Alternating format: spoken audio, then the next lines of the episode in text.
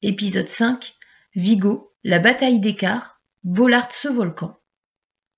Alors que les Lensois peuvent espérer jouer face à la Juventus de Turin en quart de finale, la surprise des huitièmes vient de Vigo. Les Turinois, pourtant vainqueurs chez eux 1 à 0, coulent au stade Balaidos au match retour. Les Del Piero, Davids, Conte, Van ou même Zidane explosent en vol en Galice 4 buts à 0. Voilà le Celta qui se dresse face au Racing en quart de finale d'une Coupe UEFA où les autres rescapés se nomment Leeds, Arsenal, le Werder Bremen, Galatasaray, Majorque et le Slavia Prague.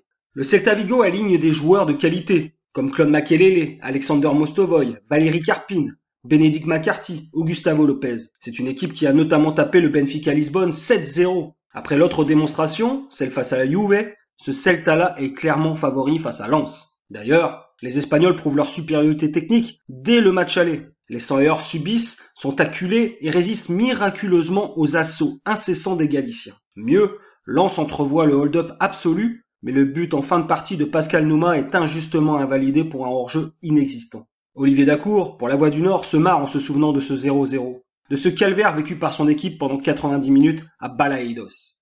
Il y a ce but refusé à Pascal, c'est vrai. Mais franchement, là-bas, on ne doit jamais en sortir indemne. On prend des vagues pendant tout le match. Ce 0-0, c'est un miracle.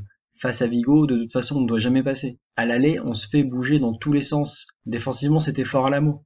Certains supporters en soi avaient fait les 1800 km depuis l'Artois en autostop. Stupéfait, Gervais Martel leur avait d'ailleurs payé une chambre d'hôtel à leur arrivée à Vigo. Pour ces fans parmi les fans, ces amoureux transis du club minier, le long retour en France s'effectue avec un espoir immense dans les sacs à dos, celui d'aller chercher une place dans le dernier carré d'une coupe européenne.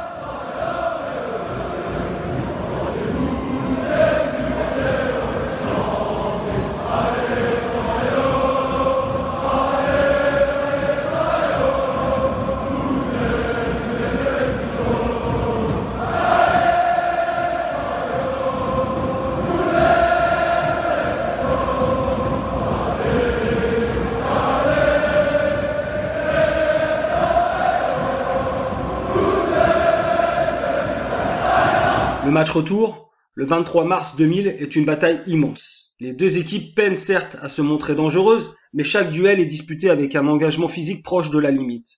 Logiquement, le Celta Vigo finit par forcer l'ouverture du score. Revivo dépose un coup franc dans le petit filet de Guillaume Varmuse. Lens semble sans solution et doit désormais inscrire deux buts pour arracher sa place dans le dernier carré. Jusque-là, plutôt crispé, le public de Bollard, conscient qu'il doit aider son équipe dans ce moment compliqué, se lâche. Il pousse si fort que Lamine Sacco, accroché, s'écroule dans la surface. Valérien Ismaël transforme le penalty, harangue les fans et provoque un long moment d'échauffourée entre joueurs. Ce quart de finale est définitivement lancé, il va être fou jusqu'au bout. Pascal Nouma profite d'un mouvement parfait côté gauche pour ouvrir son pied et la porte des demi-finales. Au commentaire, Hervé Matou et Rémi Dégagement de Sergio, Ismaël, Quedru, Brunel, il y a du rythme, le centre de Brunel, ouais le but de Pascal Douma Pascal Douma qui qualifie le Racing Club de Lens pour l'instant avec ce but Pour nous, Franck Quedru raconte l'émotion du moment. Je glisse le ballon à Philippe Brunel qui centre au cordeau pour Pascal. Il y avait une atmosphère absolument dingue. Pascal marque et pleure juste après. Pascal Nouma ne peut en effet retenir ses larmes lorsque ses équipiers viennent le féliciter. Il est le héros inattendu de cette campagne européenne. Lui qui a souvent été sifflé par une partie du public depuis son arrivée à Lens. Notamment parce qu'il avait un soir montré ses fesses aux supporters lensois lorsqu'il portait les couleurs de Strasbourg. Le voilà qui verse de chaudes larmes. Mais le match n'est pas fini, loin de là. Dans cette soirée, le soutien de Bollard est primordial. Le stade artésien offre l'une des meilleures prestations de son histoire. La dernière demi-heure se dans une arène hurlante, fiévreuse, comme ses équipiers Olivier Dacour est porté par le public dans cette fin de partie incandescente. Il le dit pour la Voix du Nord. Vous savez, dans ma carrière, j'ai joué de grands matchs dans de grands stades, avec de grands publics. J'ai porté les couleurs d'Everton et j'ai joué des derby chauds à Anfield contre Liverpool.